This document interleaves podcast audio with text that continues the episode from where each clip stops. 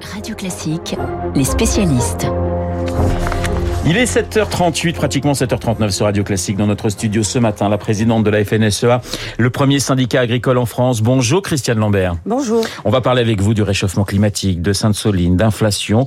Mais j'aimerais débuter avec euh, cette journée formation, innovation et emploi que vous organisez. L'agriculture française recrute. Je crois que vous avez besoin de 70 000 postes, c'est ça à peu près? C'est ça. Nous avons 70 euh, 000 postes à pourvoir, des saisonniers puis des CDI. Euh, dans différents métiers. L'agriculture est un secteur très très vaste avec des métiers euh, en extérieur, en intérieur, des métiers de dans la nature, des métiers de transformation, des métiers en usine, des métiers de conseil. Il y a 100 métiers, il y en a forcément un pour les jeunes qui cherchent un travail aujourd'hui. Alors vous êtes face à un, un renouvellement de génération euh, actuellement dans l'agriculture française. Je crois que d'ici 10 ans, la moitié des agriculteurs actuels seront en retraite. Voilà, c'est le papy boom puisque ouais. nous avons cet enjeu démographique extrêmement important.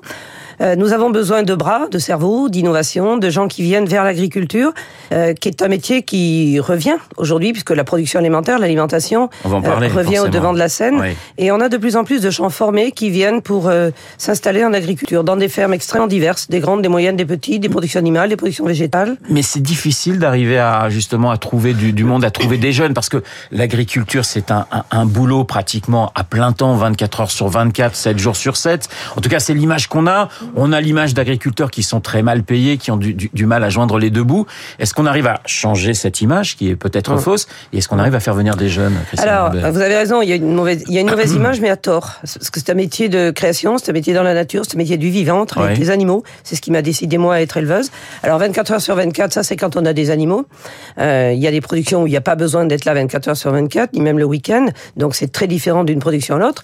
Aujourd'hui, en plus, quand on est éleveur, on peut travailler à plusieurs, c'est-à-dire être en groupement agricole et donc avoir des week-ends disponibles. C'est ce que prévoient les jeunes aujourd'hui et ils ont raison. C'était pas le cas auparavant. Et la pénibilité a changé.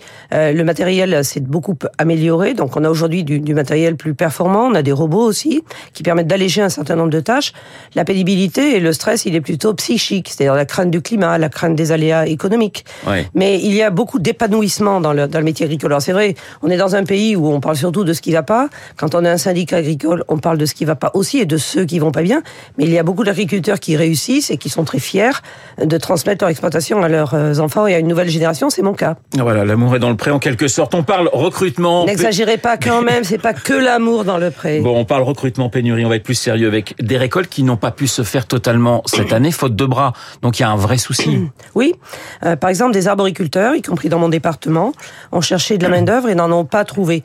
On a eu des, des on avait des, des populations d'Ukrainiens et d'Ukrainiennes qui étaient à côté. Il y a eu des démarches compliquées, mais on a réussi à les, à les recruter. Elles et ils ont été très contents d'ailleurs de travailler dans les vergers. Mais plus globalement, c'est parfois difficile. Les gens viennent, puis renoncent. Les travaux de, de récolte, c'est quand il pleut, quand il fait chaud, quand il fait froid. Ouais.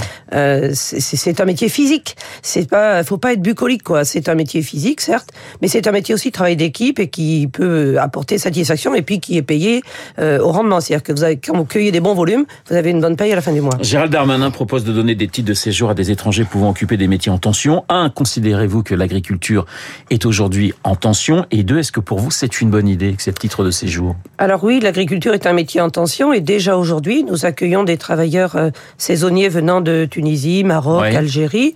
Euh, nous avons signé une convention d'ailleurs avec euh, l'ambassade de Tunisie en France. Euh, des, des travailleurs viennent, travaillent, puis repartent dans leur pays. C'est important financièrement pour eux aussi, hein, quand ils reviennent chez, chez eux avec ces payes françaises. Et nous allons, nous, regarder de quoi il s'agit et comment nous pouvons l'adapter à notre secteur agricole. Alors Christiane Lambert, je rappelle que vous êtes présidente de la FNSEA. La question des prix agricoles, l'inflation flambe en France. Selon l'INSEE, les coûts de la production agricole ont bondi de, de 26%. Est-ce qu'il faut s'attendre à une flambée des prix dans les semaines et dans les mois à venir? Est-ce qu'on va payer davantage la viande, le lait, le beurre, les œufs? Alors, il y a déjà eu une inflation sur l'année 2022 qui est aux alentours de 6,5% pour l'alimentation. C'est Ouais. plus pour les autres secteurs parce que le gaz, l'électricité, le carburant, tout a beaucoup plus augmenté. On sort de 10 années de baisse des prix. C'est-à-dire que pendant 10 ans, les prix alimentaires ont baissé. Les Français s'en sont pas forcément aperçus parce que c'est agréable de payer moins cher. Mais nous, on a souffert de ces prix moins chers. Aujourd'hui, on doit répercuter ces 26% de hausse que vous énoncez. Ce sont les chiffres de l'INSEE, donc ils sont incontestables. Certains produits ont déjà augmenté de 10, 12, 15%, 18% 10% pour les pâtes parce qu'elles étaient rares. Oui, il y aura des hausses encore l'année prochaine. Donc ces augmentations, pour vous, elles sont nécessaires? Elles sont indispensables si on veut tenir à flot les exploitations agricoles, ne pas avoir de faillite, les industries agroalimentaires, si on veut pas perdre les emplois. Euh, tout a augmenté, le salaire des Français aussi. Le SMIC a augmenté de près de 6%.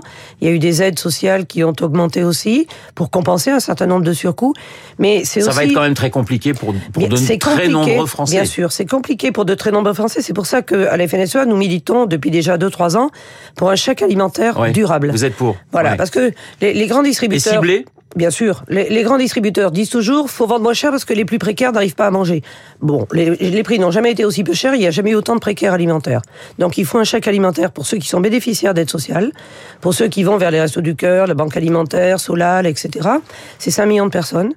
Et nous, ce que nous avons proposé, c'est que ça puisse s'inscrire dans le temps avec aussi euh, une formation à l'alimentation. On sait qu'un certain nombre de personnes ont du mal à cuisiner les produits bruts. On les accompagne aussi dans ces démarches-là. On milite aussi pour avoir une heure de formation à l'alimentation dans les écoles primaires et secondaires, pour que les jeunes apprennent euh, d'abord le bonheur de cuisiner, mais aussi la, la, possibilité de cuisiner, qui est quand même moins cher que d'acheter des trucs tout prêts tout le temps. Alors, on va parler écologie et agriculture. Beaucoup d'écologistes reprochent aux agriculteurs français de ne pas s'adapter assez vite euh, et que à, à certains changements, notamment dans les dans les cultures. Qu'est-ce que vous répondez? Alors, il y a des changements, mais ça se fait sans bruit. Euh, les écologistes parlent ils raisonnent euh, au jour le jour. Nous, nous raisonnons au rythme des saisons. Quand on veut changer de culture, ça se prévoit. On récolte, on sème une fois par an, on récolte une fois par an. Mais par exemple, il y a moins de cultures aujourd'hui de certaines productions très gourmandes en, en eau. Et il y a aussi des agriculteurs qui changent leur date de semis pour avoir des plantes qui résistent mieux quand il y a les périodes de sécheresse. Ils changent leur date de récolte aussi. Donc, ça bouge vraiment côté agriculture. Et puis, Mais vous avez le sentiment quand même que l'adaptation se fait pas aussi rapidement? Attendez, le climat change plus vite que tout le monde l'avait prévu. hein. Ouais. Donc, euh, comme le climat accélère, nous, on accélère aussi. Mais déjà aujourd'hui, le choix des variétés, des espèces, plus de tournesol, moins de maïs, des cultures de fourrage beaucoup plus précoces, euh, le, le pâturage des animaux géré différemment. En- euh, Mes agriculteurs sont en train de récolter du foin en ce moment. Vous imaginez? Au mois de novembre, ils font les foins. Ouais. D'habitude, c'était en juin. Et bien là, il faut encore des coupes parce que ça pousse encore.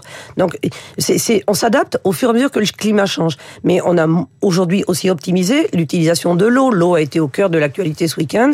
Aujourd'hui, on a réduit de 30% l'utilisation d'eau pour le même rendement. Parce qu'on utilise des sondes capacitives et des moyens de, de, de mesure beaucoup plus précises. Alors justement, euh, l'actualité ce week-end, c'était, vous le disiez, Sainte-Soline. Faut-il tout simplement stocker l'eau dans ces méga bassines Oui, il faut stocker l'eau, il faut plus d'eau. Christiane Lambert. Il faut plus- d'eau aujourd'hui pour. Il n'y a pas d'agriculture sans eau. Pour, De- pour certains écologistes, c'est un non-sens d'aller chercher dans les nappes phréatiques le peu d'eau qu'il reste. Je les cite. Ouais, mais c'est idiot de dire ça. Pardonnez-moi, c'est pas vous, c'est eux. Mais euh, on, on puise dans les nappes phréatiques quand elles sont pleines, saturées, et qu'une autorisation administrative donne le droit de pomper, c'est-à-dire seulement entre le 1er novembre et le 1er avril. L'hiver, quand il y en a beaucoup, quand les prés sont inondés sur le dessus, franchement, il vaut mieux stocker cette eau-là dans des réserves pour l'utiliser quand elle est rare, au printemps ou l'été. Donc c'est géré par un établissement public du Marais Poitevin, autorité administrative, qui donne et le droit de pomper, quand c'est le moment et quand les euh, nappes sont saturées, et le droit d'irriguer quand l'agriculteur présente son assolement et s'engage à un certain nombre de pratiques. Donc il faut poursuivre les travaux dans les Deux-Sèvres. Il faut poursuivre les travaux. Il y a une autorisation. Il y a eu des recours. Ils ont été jugés. L'autorisation a été confirmée. Si vous faites, si vous demandez un permis de construire, qu'il y a un recours et que vous avez, euh, vous êtes consolidé dans votre bon droit, vous dites j'ai le droit de construire ma maison. Ben c'est pareil. Donc c'est pas la rue qui doit faire la loi et surtout pas la violence qu'on a vue euh, quand on va en manifestation avec du mortier, des explosifs, des boules de pétanque à lancer sur les forces de l'ordre. Pardon, c'est plus des émeutiers que des manifestants. Il y a eu une politisation.